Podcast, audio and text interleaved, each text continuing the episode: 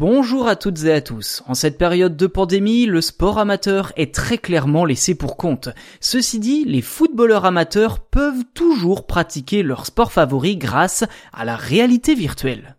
Développée en Grande-Bretagne, l'application Resil Player 21 permet en effet aux fans de s'entraîner quel que soit son niveau et que l'on soit un garçon ou une fille. Pour faire progresser le joueur, les exercices proposés sont basés sur le principe de la répétition, de la vitesse d'exécution et de la réaction.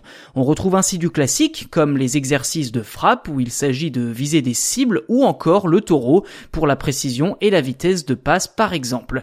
À noter que du contenu additionnel au prix de 13 euros est également disponible pour celles et ceux qui souhaiteraient approfondir leur entraînement. Il s'agit du Color Combo. L'exercice incite le joueur à utiliser les différentes surfaces de ses pieds pour renvoyer le ballon, lequel se part d'une couleur particulière correspondant à une zone précise du pied. Côté technique, pour que l'application fonctionne, il faut se munir d'un casque de réalité virtuelle comme le Valve Index de Steam ou le Vive de HTC, mais aussi des capteurs Vive Tracker à placer au niveau des pieds ou de la cheville, ce qui permettra de collecter des données visant à évaluer votre niveau et votre progression. Autre impératif, il est nécessaire de posséder un ordinateur suffisamment puissant pour faire tourner l'application, soit au minimum 16 Go de mémoire vive et un processeur Intel Core i7.